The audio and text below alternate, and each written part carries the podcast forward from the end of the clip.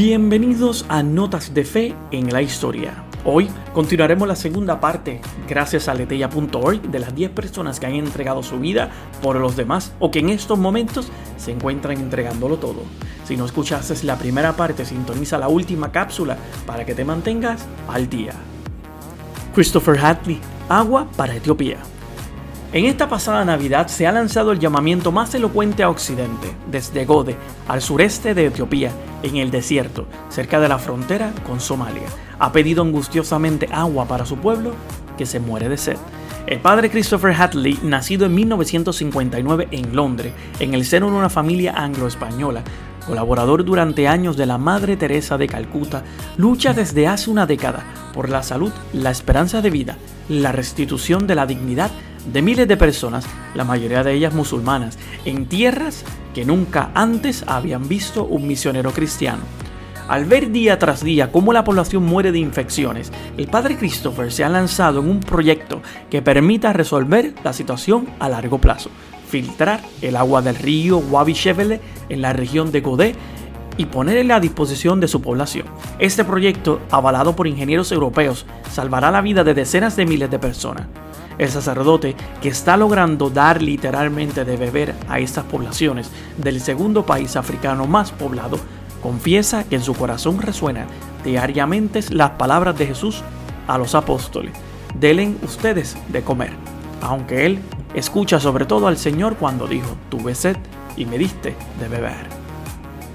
La hermana Rafa Lavolda Ashak, madre de huérfanos del conflicto palestino-Israel, ¿Qué podía ser una joven polaca por los huérfanos palestinos de la guerra de los seis días que enfrentó a Israel en los países árabes?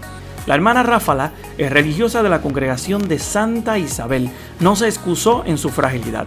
Se arremangó el hábito y en 1968 construyó con sus propias manos y con la ayuda de otras religiosas el hogar de la paz en el Monte de los Olivos en Jerusalén. La casa se quedaría pequeña para las necesidades y luego surgiría otro hogar de la paz para niños necesitados en la ciudad de Belén.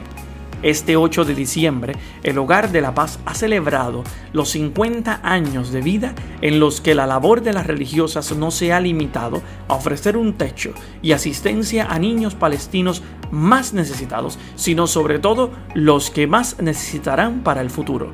Educación en el respeto del otro y en la paz. Por este motivo, en junio pasado, el Papa Francisco entregó a la hermana polaca Ráfala la cruz pro ecclesia et pontificie. La hermana Rosemary Niuambe, un futuro para las muchachas soldados de Uganda. La CNN la ha nombrado en el pasado héroe del año, pues ha dado un futuro a más de 2.000 mujeres víctimas de los abusos y la violencia del ejército de resistencia del señor LRA en Uganda. Todo comenzó hace 16 años. Rosemary Niuambe, religiosa de las Hermanas del Sagrado Corazón de Jesús, se dio cuenta de que en la escuela de la que era directora en Gulu se encontraban algunas de las niñas que habían sido esclavizadas por el LRA, uno de los grupos terroristas más peligrosos del mundo. Algunas le confesaron que sus abusadores les habían forzado a matar miembros de su propia familia. Víctimas de las peores atrocidades, sus vidas parecían destruidas para siempre. Sor Rosemary no les hizo más preguntas, les abrió las puertas de su convento. Pronto empezaron a tocar en las puertas otras mujeres. Algunas estaban embarazadas tras haber sido violadas, otras eran niñas soldados que buscaban huir del terror. Junto a un techo, Sor Rosemary les dio mucho amor y un futuro, formación profesional con cursos de cocina y costura. Hoy, muchas son maestras o costureras, entre las más reputadas del país. Son mundialmente conocidos los bolsos que fabrican estas mujeres, sumamente brillantes y coloridos, pues están realizados con la elaboración de láminas tomadas de las latas de bebidas de gaseosas. Algunas estrellas de Hollywood los han comprado como gesto de beneficencia, llegando a pagar 5 mil dólares por ellas. Paolo Cortesi o el riesgo de acoger refugiados. El misionero pasionista Paolo Cortesi ha sido elegido persona del año de Bulgaria, más el prestigioso reconocimiento del país asignado por el Comité Búlgaro Helsinki por su contribución en la defensa de los derechos humanos. Es la primera vez que se atribuye el reconocimiento a una persona que no es de nacionalidad búlgara, pues el padre Cortesi es de origen italiano. Es también la primera vez que se acoge a un representante de una confesión religiosa. Acogiendo la propuesta del Papa Francisco, el padre Cortesi había acogido en su casa parroquial, en la ciudad de Belene, a una familia de refugiados sirios. Su decisión causó ira entre grandes radicales locales que amenazaron de muerte al sacerdote. A pesar de todo, el sacerdote no guarda rencor. Dijo lo siguiente, la gente de aquí es buena, pero a veces basta con muy poco para encender el fuego. Estas fueron sus palabras al recibir el reconocimiento, con una gran sonrisa. Dominic Bombard, un príncipe al servicio de los más necesitados.